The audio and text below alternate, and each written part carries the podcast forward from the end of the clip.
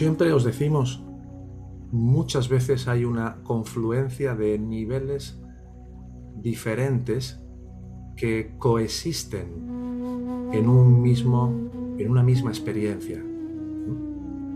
Las prácticas solo se vuelven necesarias cuando lo que más quieres es no estar establecido en ti mismo en tanto que conciencia.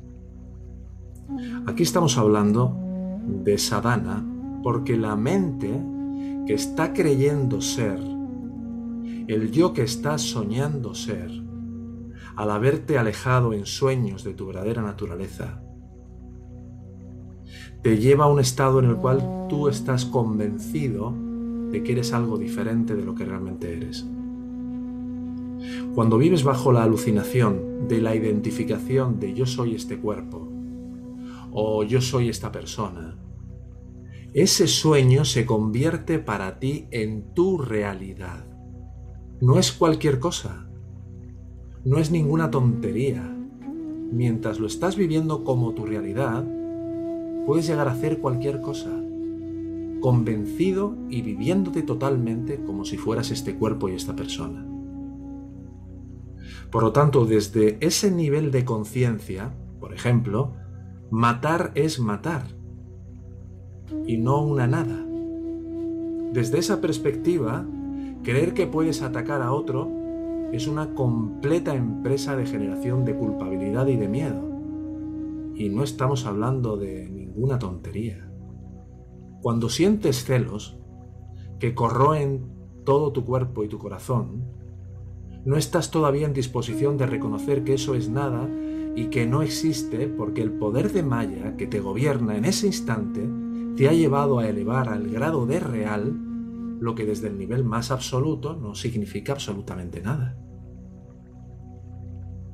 Y la pregunta fundamental aquí es, ¿Cuál es tu experiencia cuando tus basanas, hechas y tejidas de apego, de miedo, de culpa, de vergüenza, de deseo, son más fuertes y superiores a tu amor por volverte hacia adentro?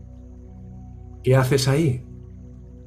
¿Te dices que la sadhana o que las prácticas solo sirven para reforzar la idea de que eres un yo, que necesitas sadhana y que eso te ata cuando lo que verdaderamente te está esclavizando por cómo es tu experiencia, es el apego que estás sintiendo, el miedo que estás sintiendo, los celos que estás sintiendo. ¿Qué nos dice Robert?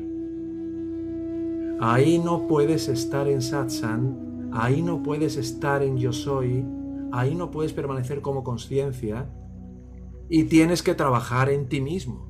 ¿Qué significa trabajar en ti mismo? que estás metido en una película totalmente, tienes que salir de la película en la que tú estás creyendo estar. Y si ahí te dices, no tengo que hacer ninguna práctica ni tengo que hacer nada, al ego le va fenomenal para que te creas que estás totalmente libre de todos esos apegos, deseos y miedos y que por lo tanto no hay nada que tengas que hacer al respecto.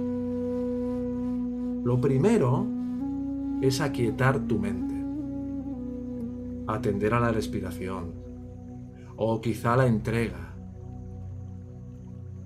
o quizá simplemente descansar momentáneamente en la sensación de ser como puedas, o quizá irte a hacer ejercicio, ya sabéis toda la cantidad de respuestas que os damos para tratar de romper esa burbuja en la que tú estás convencido que estás viviendo ese miedo, esa culpa, esa vergüenza o lo que sea en toda su dimensión, a toda potencia, a todo volumen. Entonces, es muy importante no dejarse engañar con cualquier forma de pretensión de minusvalorar la llave que te permite acceder a la siguiente habitación cuando estás totalmente fuera de ti y completamente identificado como este ego. Cuando estaba en, el templo, eh, había una habitación, porque tenían como juegos, ¿no? Ahí hacíamos juegos de diferente tipo, para mostrarnos cosas. Y había una habitación que tenía cinco puertas. y te daban como una especie de como de llavero con, con varias llaves, llaves de diferentes tamaños.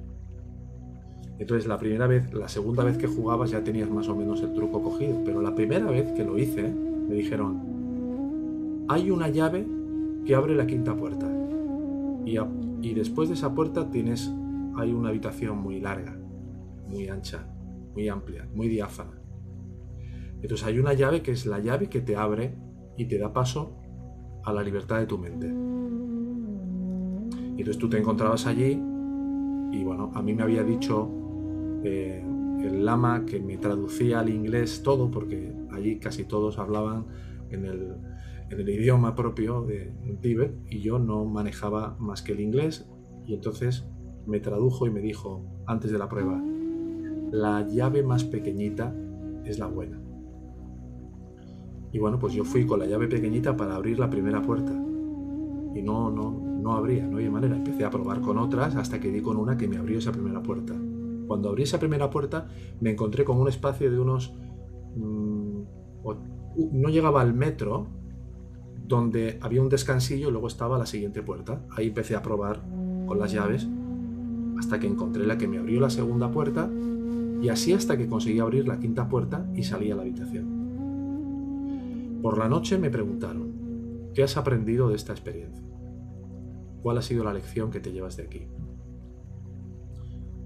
Y trayendo esto a lo que os estaba comentando, lo importante es que nos demos cuenta de que cuando tú tratas de tomar la llave que abre la quinta puerta, cuando todavía estás detrás de la primera puerta, no vas a poder pasar.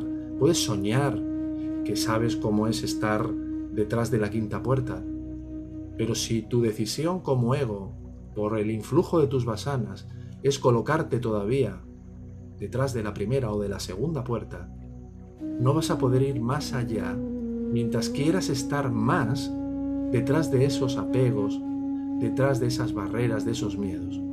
Tendrás que ir pasando de nivel en nivel, como siempre os digo, en una corrección de tu percepción, salvo que de repente esas basanas pierdan su fuerza y te encuentres detrás de la quinta puerta. A veces pasa. ¿Te ha ocurrido estar profundamente mm, apenado, con tristeza, o con miedo, o con dolor, o con algo, y de repente venir una especie como de suave brisa en la que vuelves a, a quitarte naturalmente la conciencia y estás tranquilo? ¿Qué ha pasado ahí? A lo mejor estabas en la segunda puerta y de repente ha desaparecido toda necesidad de esfuerzo, ha desaparecido toda necesidad de práctica y te encuentras directamente en la paz de tu pura autoconsciencia. Eso es lo que tenemos que tratar de hacer siempre. Siempre que podamos, tenemos que tratar de descansar en lo que realmente somos. Pero cuando no quieres, tienes que tomar la llave que te permita poder acceder poco a poco hacia esa paz. Constantemente se nos tiene que recordar que para permanecer en lo que realmente somos no hay que hacer absolutamente nada, simplemente serlo. Pero también nos tiene que recordar cuando nos empecinamos en querer ser esta persona y todo lo que eso entraña, que no nos podemos quedar ahí, que tenemos que hacer algo lo que podamos. Y hay veces que no queremos atendernos y que solo nos vale empezar a meditar, o hacer algún tipo de sadhana o algo para desencallar eso y de, repente ver que no había ningún obstáculo, que solo parecía haberlo, ¿verdad? Es, es lo que pasa siempre con las ilusiones, que desde un punto de vista no son nada y no tienen ningún poder, pero cuando te las estás creyendo tienen todo el poder del universo. ¿Por qué? Porque la fuerza de la cual se vale el ego para tomar como verdadero algo que es totalmente ilusorio es la fuerza de la conciencia. Acuérdate de que tú ahora como ego que estás siendo consciente de cualquier cosa, estás siendo consciente gracias a la conciencia. Y el ego hace un uso distorsionado de la conciencia para darle poder a una ilusión y así llegar a creerte de que esa ilusión tiene el rango de realidad o que esa mirada de esa persona tiene la capacidad de hacerte sentir mal o que ese comentario de alguien tiene el poder de hacerte sentir culpable. Así es de, de fuerte la, la fuerza de Maya, ¿vale? Por eso tenemos que ir tratando de ¿eh? no decir, no dar por sentado de que no hay nada que hacer, aunque en realidad no haya nada que hacer. Pero tú te sientes esclavo. Y si te sientes esclavo, pues como los elefantitos que os he dicho muchas veces de la India, que les ponen una cuerdecita cuando son pequeños y no pueden mover la pata y se sienten apresados a un tronco de madera o un tronco de un árbol, y cuando son grandes ven el mismo, la misma cuerda y con solo un pequeño movimiento la romperían. Pero ven la cuerda y creen que es una cadena inmensa. Eso es lo que nos pasa cuando nos sentimos esclavizados por un miedo, por un apego.